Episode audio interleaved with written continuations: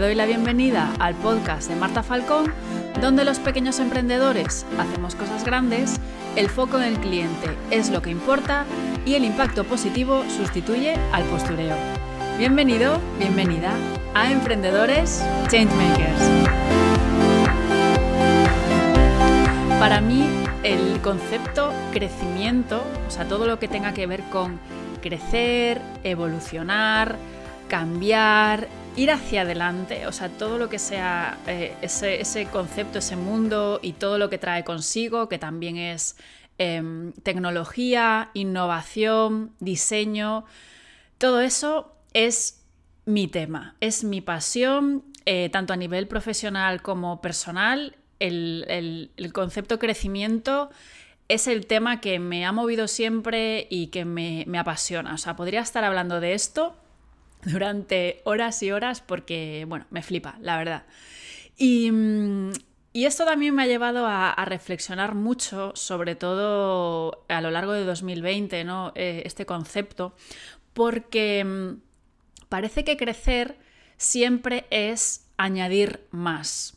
¿No? Y esto, mm, repito, es a nivel personal y profesional, pero centrándonos en lo profesional, que es de lo que trata este podcast, pues cuando tú tienes un, negocio y, estás pensando en crecer o te estás planteando crecer, normalmente siempre viene incluido en ello añadir complejidad, es decir, más equipo, más estructura, más herramientas, más recursos, quizás si incluso tienes eh, algún tema, físico, un negocio físico, un local más grande, eh, un almacén más grande.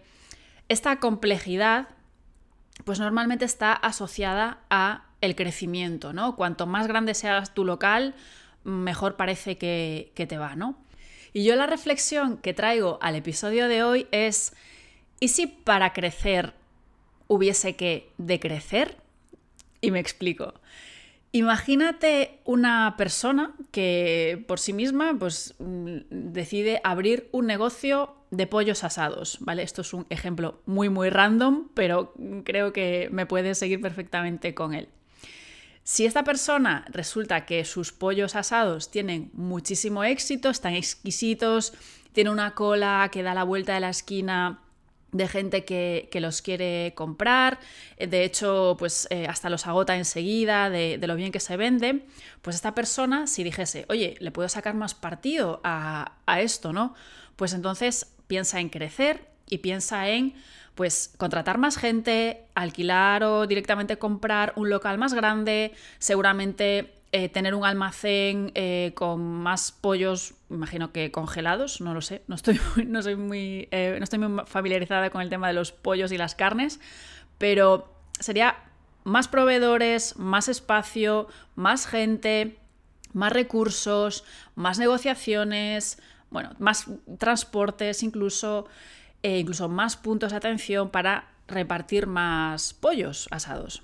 ¿Vale? Esto es lo, habitual, ¿no? Tiendes a pensar hacia el crecimiento añadiendo esta complejidad. Lo cual no estoy diciendo que esté mal, es una forma de crecer totalmente válida. Incluso esta persona puede abrir eh, distintos puntos de venta en distintas ciudades y seguramente crecería si es que realmente este producto eh, triunfa y está tan rico como parece. Em, y entonces esto sería una forma de crecer. Pero para mí es una forma, es una manera nada más, no la única. ¿Qué te parecería si para crecer, en lugar de añadir, quitásemos? Es decir, si yo ofrezco alrededor de esa venta de, ese pollo, de ese producto, en este caso de alimentación, si crease una experiencia alrededor de él, una experiencia pues más, como tengo tantos clientes y por lo visto a tanta gente le gusta, pues vamos a reducir número de clientes, mejorando esa experiencia, quizás la entrega eh, incluso la puedes hacer a domicilio dentro de, esa, ciudad o crear cualquier tipo de complemento, eh, pues de paso que asas pollos puedes igual asar otras cosas, patatas, verduras que lo acompañen, como complementar esa experiencia y que sea un poco más exclusiva, más, más eh, rica de, cosas, no de sabor que también, pero como em, enriquecerla, quiero decir, esa experiencia.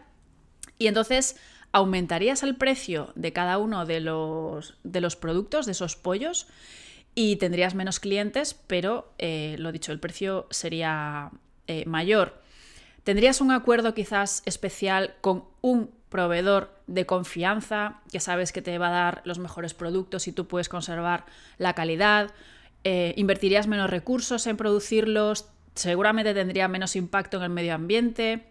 Puedes automatizar también eh, cosas, eh, pedidos, encargos, reservas y podrías tener también un equipo pequeño de personas, pero de confianza, que podáis crecer juntos, ¿no? Y que no sean turnos de esto de gente que se va rotando con contratos un poco más, eh, pues eso, temporales o lo que sea, ¿no? Entonces tienes ahí tu equipito de confianza que pues, vais construyendo ese negocio, pues eso, juntos y juntas para no seguir sumando cosas, sino quedaros con lo que está, pero hacerlo mejor todavía, ¿no?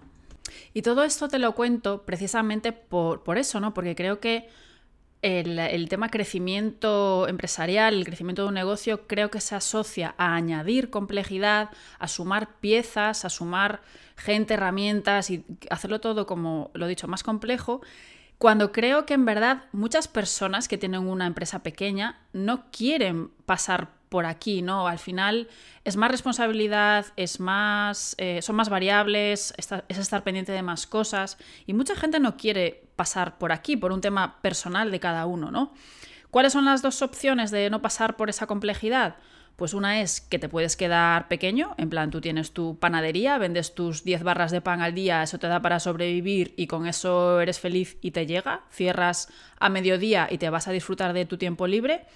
O añades complejidad, ¿no? Son como las dos opciones conocidas, las cuales repito que son perfectamente válidas.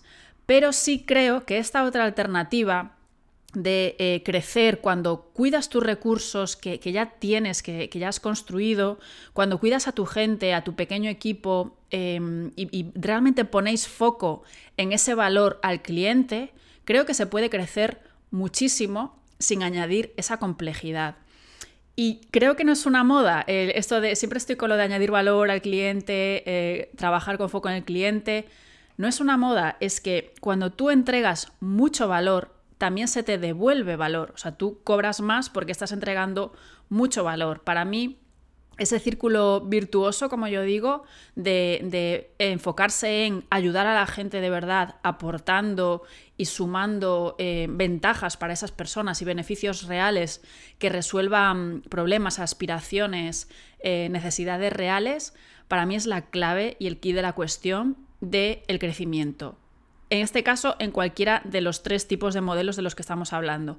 Pero en especial creo que este último del que te hablo de no sumar, sino cuidar y aumentar en valor en lo que ya tienes, creo que puede ser un modelo y una opción muy interesante para muchas personas que no quieren añadir complejidad, pero tampoco están dispuestos o dispuestas a quedarse pequeñitos, pequeñitas, porque son gente ambiciosa, porque de verdad quieren seguir aportando y seguir creciendo como profesionales y que su empresa siga creciendo, ¿por qué no?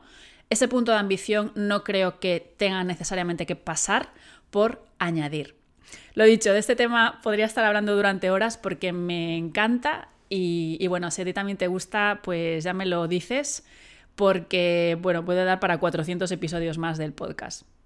Y hasta aquí el episodio de hoy. Lo dicho, si te gusta este tema y quieres que sigamos charlando sobre él, me encantará que lo hagamos por Instagram, que es donde suelo hablar con la gente que estáis al otro lado. Así que nada, te espero por allí y también como siempre nos vemos en el próximo episodio. Chao, chao.